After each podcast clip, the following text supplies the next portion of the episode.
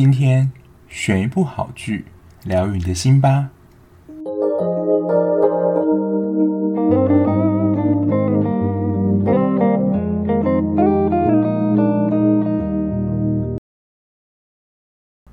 欢迎收听这剧二百五，我是小 B。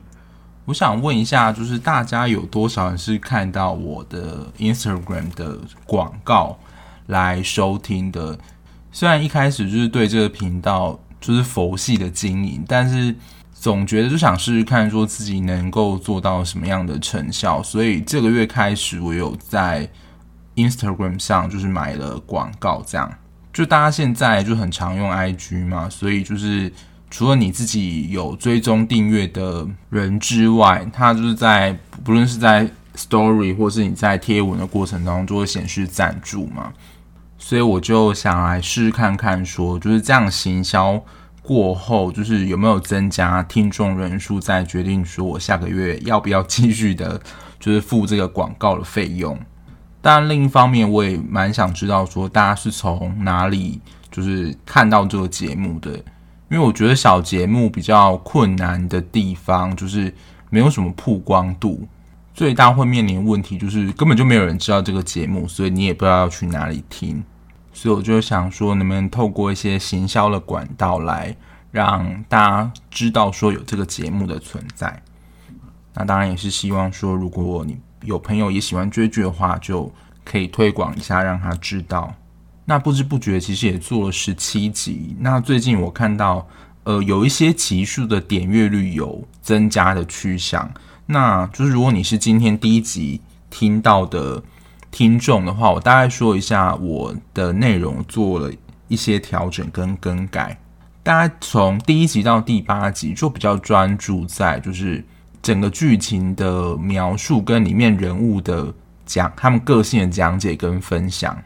就是完全比较着重在剧集的部分，所以我可能设定说，诶，大家可能都是有看过剧，然后才进来听听看，说，呃，有没有可能哪一些之前看的时候没有发现的点，这样。然后从第九集《谋杀入门课》开始，因为我去听其他的 podcast，就是大家很喜欢，好像蛮喜欢闲聊的，就跟大家闲聊。所以从第九集《谋杀入门课》开始，我就会从。影集当中，他们里面的可能有一些主题，然后延伸到我现实生活中可能遇到的一些事情，或者我的一些遭遇，我自己的经验呢，然后就跟大家小闲聊这样子。然后从第十三集开始，就是二枝花那一集，因为我在心理剧里那一集，就是讲解优雅朋友里面的一个角色，他的个性的形成为什么会是这样，那我就有说我是一个智商心理师嘛。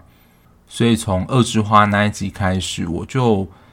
从这一部的剧前面的剧情，就是稍微的介绍一下，不要透露太多，然后让大家可以自己去看，就是等于说不要爆太多的雷。那从这一部的戏剧当中，我看到的可能想跟大家分享或讨论的一些心理相关议题，这样子。因为在心理相关训里面，其实我们讨论的范围很广，从个人啊，然后还有职业等等，其实都会讨论到。像其实想见你那一集，因为我的论文就是做有关于个人的自，算是自我认同跟生涯上相关的议题，所以我对于自我议题，我自己是蛮有兴趣的。所以在那一集，我觉得我可能会聊得比较多。所以目前的节目方向就是会稍微简介一下，说这部剧大家在演什么，还有我自己看完之后。会整理出可能这一部剧的一些看点，让大家在看的时候有一些可以参照地方。然后再来就是跟大家聊聊，就是从这部剧衍生出来一些心理相关议题，也算是跟大家聊天互动的部分。然后因为我目前在追的韩剧都还没有要到结束或是已经结束的进度。所以我就会开始推荐一些我之前看过的一些戏的存档。那不论是好看或是我觉得还好的，我都会介绍。那大家可以针对自己的需求或者想要题材去观看。那我现在要讲一下，说这一部戏，就是那时候我跟同事在值班，然后我们就在聊，就是各自看的剧。然后他就像问我说：“诶，有没有推荐的韩剧啊？”因为他其实平常偶尔会看剧，但他其实并没有太挑，说是。哪一部？然后他就说他想要看韩剧。那我在那时候第一个想法就是想到今天要介绍的这一部，因为就是我们看剧看比较多之后，可能看到后面就是 会有点疲乏。这样就是如果你不是太新颖的题材，或是有力力道，或是很震撼剧情，其实都会可能会被我们就是很快的略过，或是觉得有一点无力这样子。但这一部就是。我当初看第一集的时候，就是完全被震慑到的一部，就是之前也有在其他节目提过的，就是韩国二零一九的收视冠军《天空之城》（Sky Castle） 这一部的剧情，我觉得真的是蛮震撼，而且可以说是前无古人后无来者嘛，因为它的题材其实算是教育题材。我之前跟我同事就是在聊天的时候，都是戏谑说，最近看韩剧好像都只有几个职业，第一个就是医生，然后再警察，不然就是记者，好像就是没有其他职业能来演戏一样，都是剧情中设定都是这些职业。虽然《天空之城》里面还是有医生啦，但是就是我觉得它以主要题材来说，其实是显现教育的这个层面，我觉得算是题材里面算是蛮少的。然后它的剧情其实就是一群贵妇圈，然后就是上流社会，他们想要将小孩在教育这一块送进名校，然后不惜就是不计一切代价的一个故事。那它的片名叫 Sky Castle，我真的觉得这个取名字也太会取了。就 Sky Castle 就是 S K Y，这个 Sky 呢，它是由三所韩国知名大学的缩写而来，就是首尔大学、高丽大学跟延世大学。而且，其实，在剧情当中的设定，他们都是希望，就是他们小孩能够考上医学系。我倒是觉得这一点跟台湾的教育体制就是没有什么不一样，就是医学系可能都还是会放在就是每个人的第一志愿，或是甚至说父母的第一志愿。这一部本身有二十集，我不知道是因为收视太好，还是它本身就是剧情就是设计的比较长，所以这一部有二十集，是比一般的韩剧在略长几集的。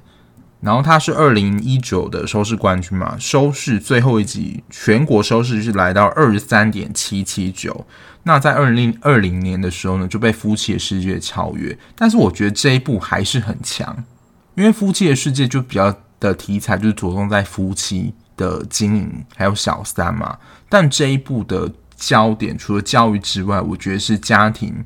之间的动力。这一部的看点，刚有说过，第一个就是我觉得他在描写韩国精英教育的算是乱象，算是教育题材，但其实就是我觉得是比较偏灰暗的。然后一部剧好不好看，就是第一集其实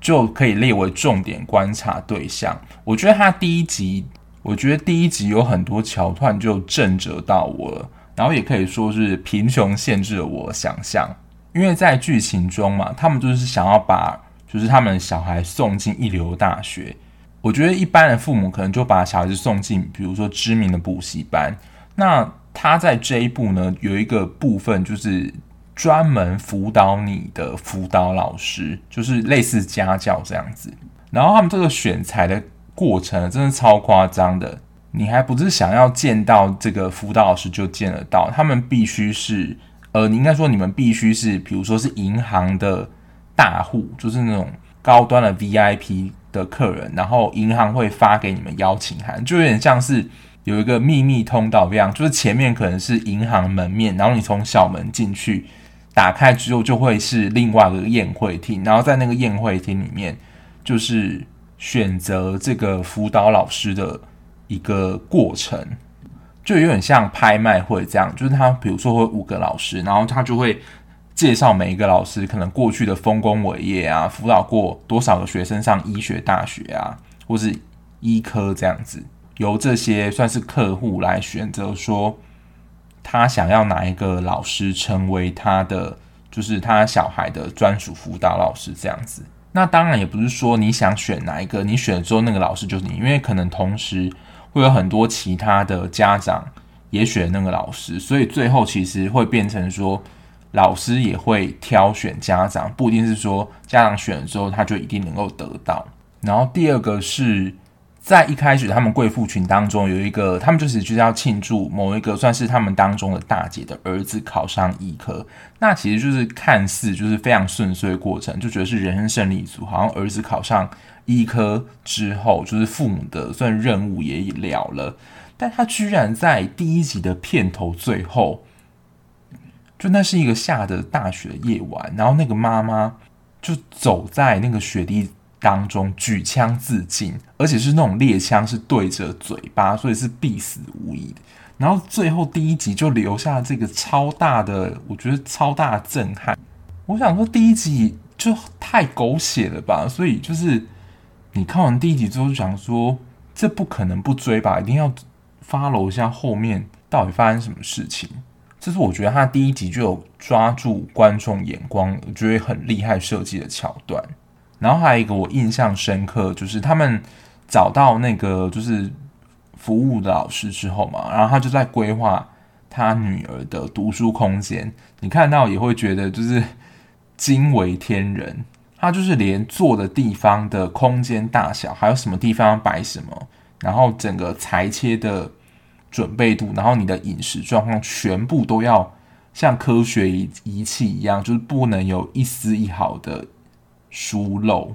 我觉得其实就是毫无人性可言，但就是为了要就是考上最顶最顶尖的大学，就只能这样做。但我真的觉得很变态啦，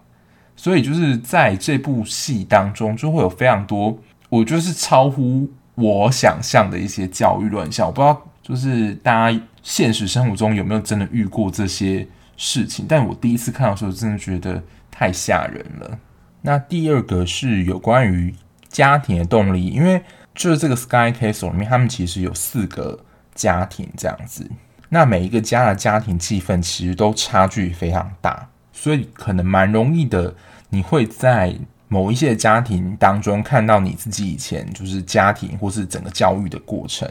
而且除了这些贵妇之间的在比较之外，他们的老公也都是就是不止女人争，男人也同时在竞争。因为他们的先生不是医生，就是学校的教授，所以都是非常高社经地位的人。这也是之所以他们会住在天空之城，因为他们就是其实那个就是一个豪宅区，所以在他所有身边邻居，他们那个社区全部都是超级有钱人，所以彼此互相竞争比较心态，其实也一定会有。那韩瑞珍，我觉得她就是算是女主角，她家庭，因为其实有用到。另一个关键人物就是金珠英导师，其实最多最多是他们家，因为他有两个女儿嘛，一个就是非常的摇摆，然后自视甚高，可以说是目中无人，然后成绩非常好，然后他另外的女儿就是比较算是跟着他爸爸这一边，所以他们家庭就是有强烈的手足竞争议题，然后姐妹的关系其实也不是很好，然后第二个是盛会，他的父亲就是一个法律的。教授嘛，然后他服从的教育体系就是金字塔的精英教育。我觉得这一段导演真的是超级浮夸，因为他就是要表现出他爸爸就是那种崇尚金字塔顶端教育的人嘛，就是他们觉得说，你唯有爬上金字塔顶端，你才能成为这个社会上有用的人。所以真的不夸张，他就是在他们家中摆了一个，就是不能讲等身大，但至少我觉得就是跟。一个帐篷大小金字塔来告诫他儿子说，就是你们要就是爬上金字塔顶端，这样就是浮夸程度，我也是自叹不如。但是因为妈妈盛会，她我觉得算是里面我觉得最有智慧的一个妈妈，也是我当中最喜欢的角色。他多半站在就是鼓励孩子，他们能够尽他们所能的去念书就好，但他同时又要对抗这个。他的先生就是这么的精英主义的人，所以在过程当中其实有非常多他们之间在教养观念上会有很大的冲突。那他要如何用他的智慧去平息，还有用一些手段来抵制她老公？我觉得在盛会身上可以学到非常多。然后珍惜的话，就是我觉得他对于他的小孩的概念就是平安就是福，因为他的小孩其实跟。韩瑞珍的二女儿是同一届关系，所以还没有这么快的面临大考的压力。哎，他们在家，不论是爸爸或是在贵妇圈里面，其实他们的算是地位或是气势都是比较低的，所以等于说有点像是人家旁边的小跟班。不过他们就是比较像是一个与世无争的家庭，就是你成绩如果没考好也没有关系，就是你人平安，然后能够健康长大就好了。我觉得就是一个很幸福的家庭，就是你只要能够平安长大，妈妈就很开心了。然后刚刚讲的那个是原本就住在 Sky Castle 这个社区的人，然后还有一个是秀玲，她是在刚刚讲的。那个贵妇圈的头自杀之后，他们搬走之后，后来搬进来的。我觉得他们就是比较算是一般的家庭，然后这个教养方式就比较属于微信型的教养，就是也不会放任孩子说他不不做功课，或是就不管他，也是比较顺着孩子的意向，然后给他一些鼓励，当然也会给他一些限制，但是整体来说对小孩子是蛮支持的。所以这一部我觉得收视率高会高，当然主要受众可能是成年人啦。所以如果是各个家长，就会看到他们四个家庭里面对待小孩子的教育方式，就是显而易见非常不同，然后进而回想说自己应该要如何的教小孩，然后对待方式这样子。所以这也是如果你想要观察，就是每个家庭的教育方式跟家庭动力的话。这一部是很好的一个观察的戏剧，然后第三个就是这一部的角色个性的设定，我觉得非常的缜密跟鲜明。第一个就是想提到，就是金珠英，他其实算是这一部的另外一个主要关键角色，就是那个导师嘛。那他这个身份就会跟非常多人有关系，包括他的教养方式，然后他过去的背景身份。都会在这部剧当中慢慢被展现出来。然后女主角韩瑞珍，她的身份我觉得就会面临那个超多的压力。那她为什么会想要让她的小孩就是极力的考上大学？因为她就是她先生家的，就是她的婆婆就会给她一个极大压力。但我现在看觉得超不合理啦，就是因为她先生家三代都是医师，所以她的婆婆就是也是。逼他说一定要让他的小孩也考上医生，就是持续打造医生世家，这样，否则他不承认他是他们家的媳妇，就会面临婆婆的压力。还有一个是他自己身份的认同，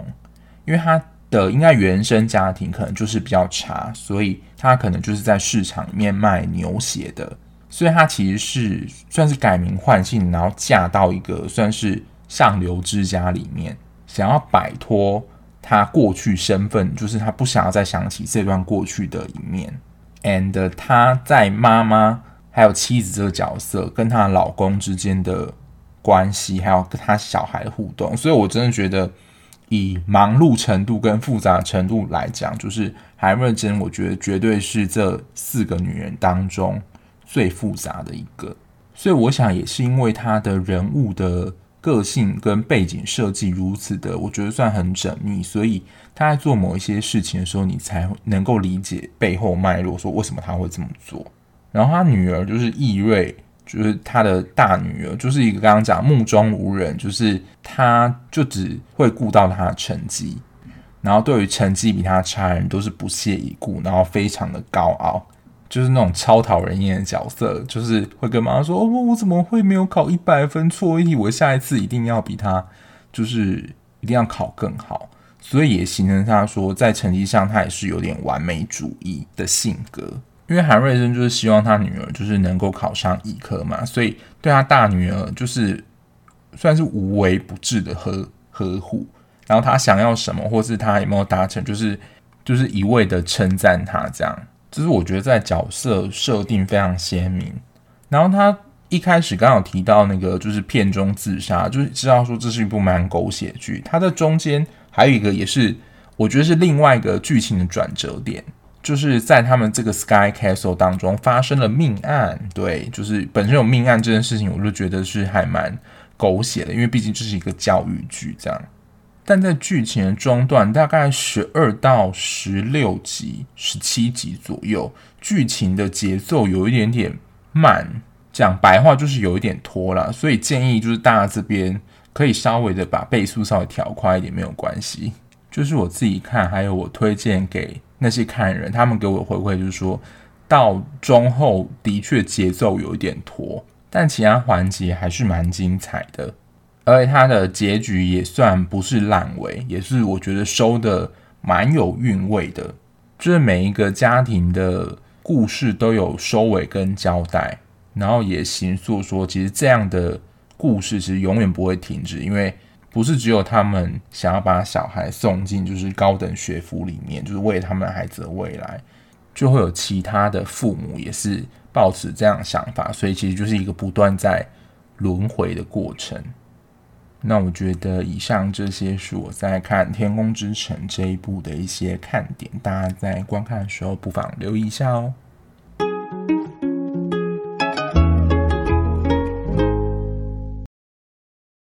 那今天的聊聊时间，想要跟大家聊一下，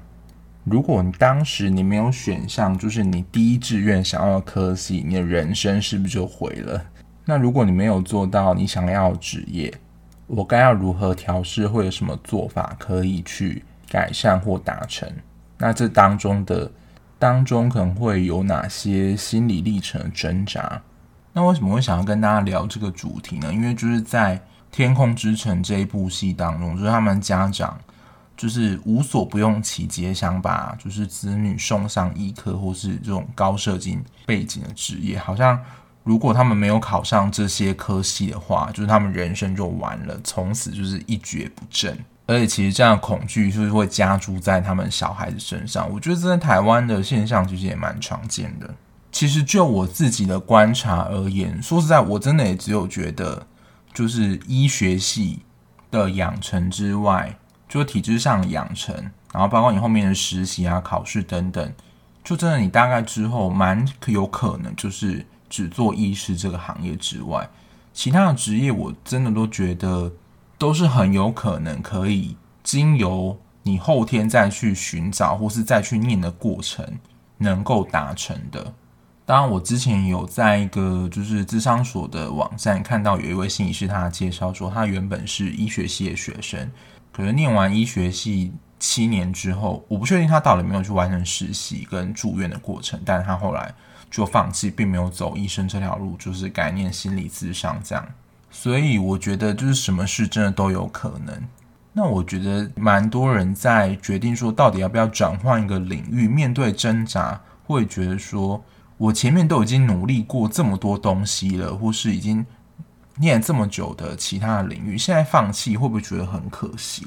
所以说，以经济学的术语。来说，这可能会是一个沉没的成本，大家就会犹豫跟评估，说到底要不要转换跑道，或是追求自己想做的事。那我自己的观点是说，确实我们在一开始没有找到就是自己想要的道路，我们会付出比别人多的时间过程去探索，或是找到自己想要的